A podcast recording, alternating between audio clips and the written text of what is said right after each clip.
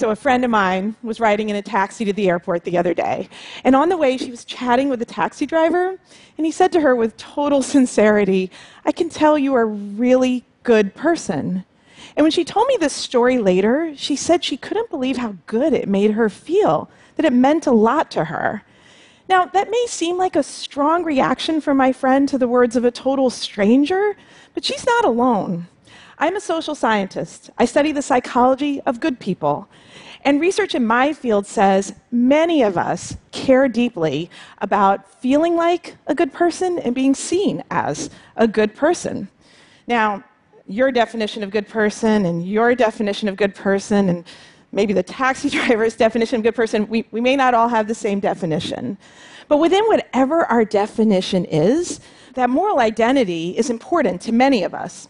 Now, if somebody challenges it, like they question us for a joke we tell, or maybe they say our workforce is homogenous, or a slippery business expense, we go into red zone defensiveness a lot of the time. I mean, sometimes we call out all the ways in which we help people from marginalized groups, or we donate to charity, or we, the hours we volunteer to nonprofits. We work to protect that good person identity. It's important to many of us. But what if I told you this?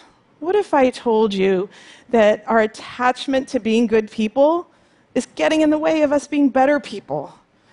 What if I told you that our definition of good person is so narrow, it's scientifically impossible to meet? And what if I told you the path to being better people just begins with letting go of being a good person.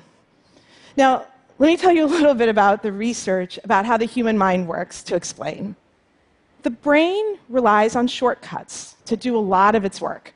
It means a lot of the time your mental processes are taking place outside of your awareness, like in low battery, low power mode in the back of your mind. That's, in fact, the premise of bounded rationality. Bounded rationality is the Nobel Prize winning idea that the human mind has limited storage resources, limited processing power. And as a result, it relies on shortcuts to do a lot of its work. So, for example, some scientists estimate that in any given moment, like, better, better click, right? There we go. At any given moment, 11 million pieces of information are coming into your mind. 11 million and only 40 of them are being processed consciously. So 11 million, 40. I mean, has this ever happened to you? Have you ever had a really busy day at work and you drive home, and when you get in the door, you realize you don't even remember the drive home? Like whether you had green lights or red lights, don't even remember. You were on autopilot.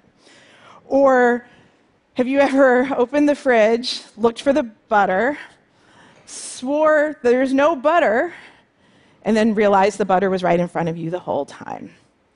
This, these are the kind of whoops moments that make us giggle, and this is what happens in a brain that can handle 11 million pieces of information coming in with only 40 being processed consciously.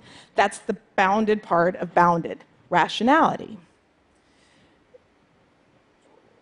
This work on bounded rationality is what's inspired work I've done with my collaborators, Max Bazerman and Mahzarin Banaji, on what we call bounded ethicality. So it's the same premise as bounded rationality that we have a human mind that is bounded in some sort of way and relying on shortcuts, and that those shortcuts can sometimes lead us astray. With bounded rationality, perhaps it affects the cereal we buy in the grocery store uh, or the product we launch in the boardroom. With bounded ethicality, the human mind, the same human mind, is making decisions. And here it's about who to hire next, or what joke to tell, or that slippery business decision. So, let me give you an example of bounded ethicality at work. Unconscious bias is one place where we see the effects of bounded ethicality. So, unconscious bias refers to associations we have in our mind, the shortcuts your brain is using to organize information, very likely outside of your awareness, not necessarily lining up with your conscious beliefs. Researchers Nosek, Banaji, and Greenwald have looked at data from millions of people. And what they've found is, for example, most white Americans can more quickly and easily associate white people and good things than black people and good things. And most men and women can more quickly and easily associate men and science than women and science. And these associations don't necessarily line up with what people consciously think. They may have very egalitarian views, in, in fact. So sometimes that 11 million and that 40 just don't line up. Here's another example uh, conflicts of interest. So we tend to underestimate how much a small gift, imagine a ballpoint pen or dinner, how much that small gift can affect our decision making. We don't realize that our mind is unconsciously lining up evidence to support the point of view of the gift giver, no matter how hard we're consciously trying to be objective and professional.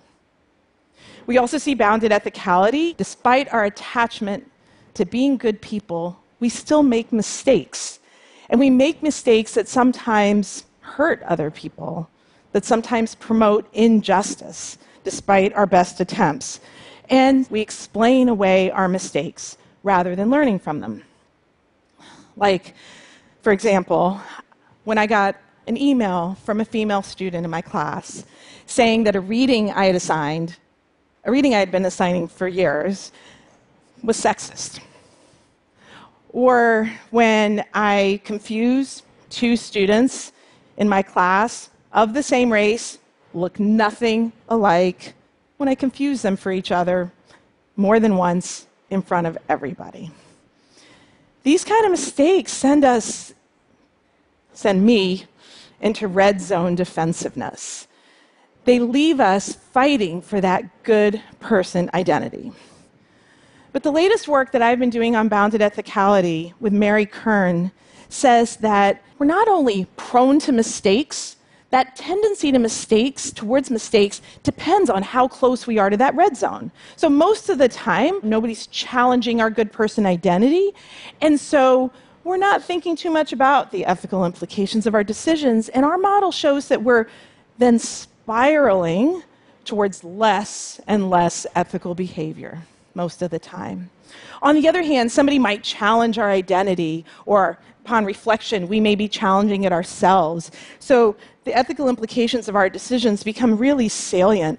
And in those cases, we spiral towards more and more good person behavior, or to be more precise, towards more and more behavior that makes us feel like a good person, which isn't always the same, of course. The idea with bounded ethicality is that we are perhaps overestimating the importance our inner compass is playing in our ethical decisions.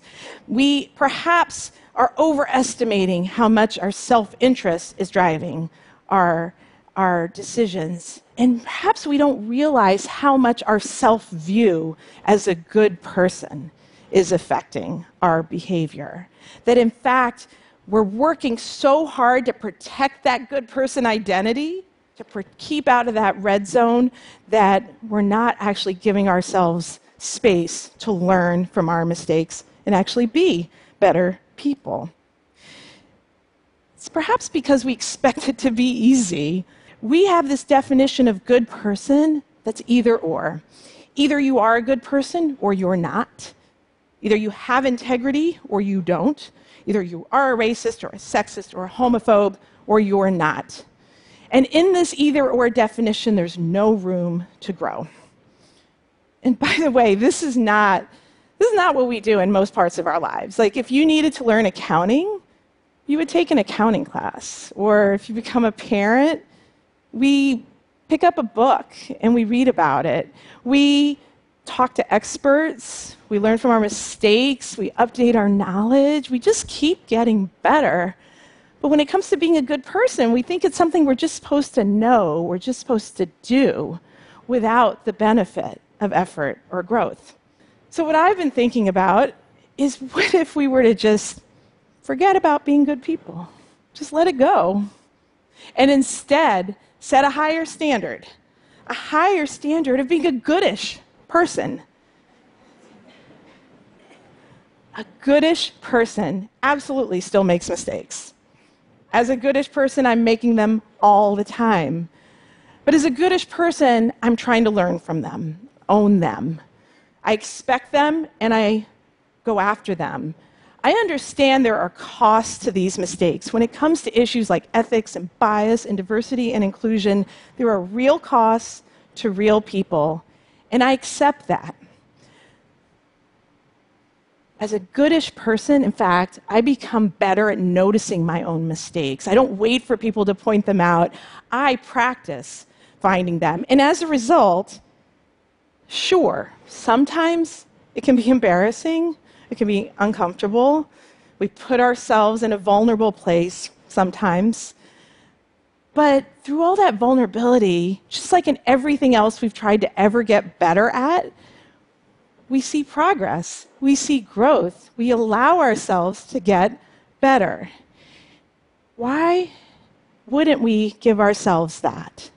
In every other part of our lives, we give ourselves room to grow, except in this one, where it matters most.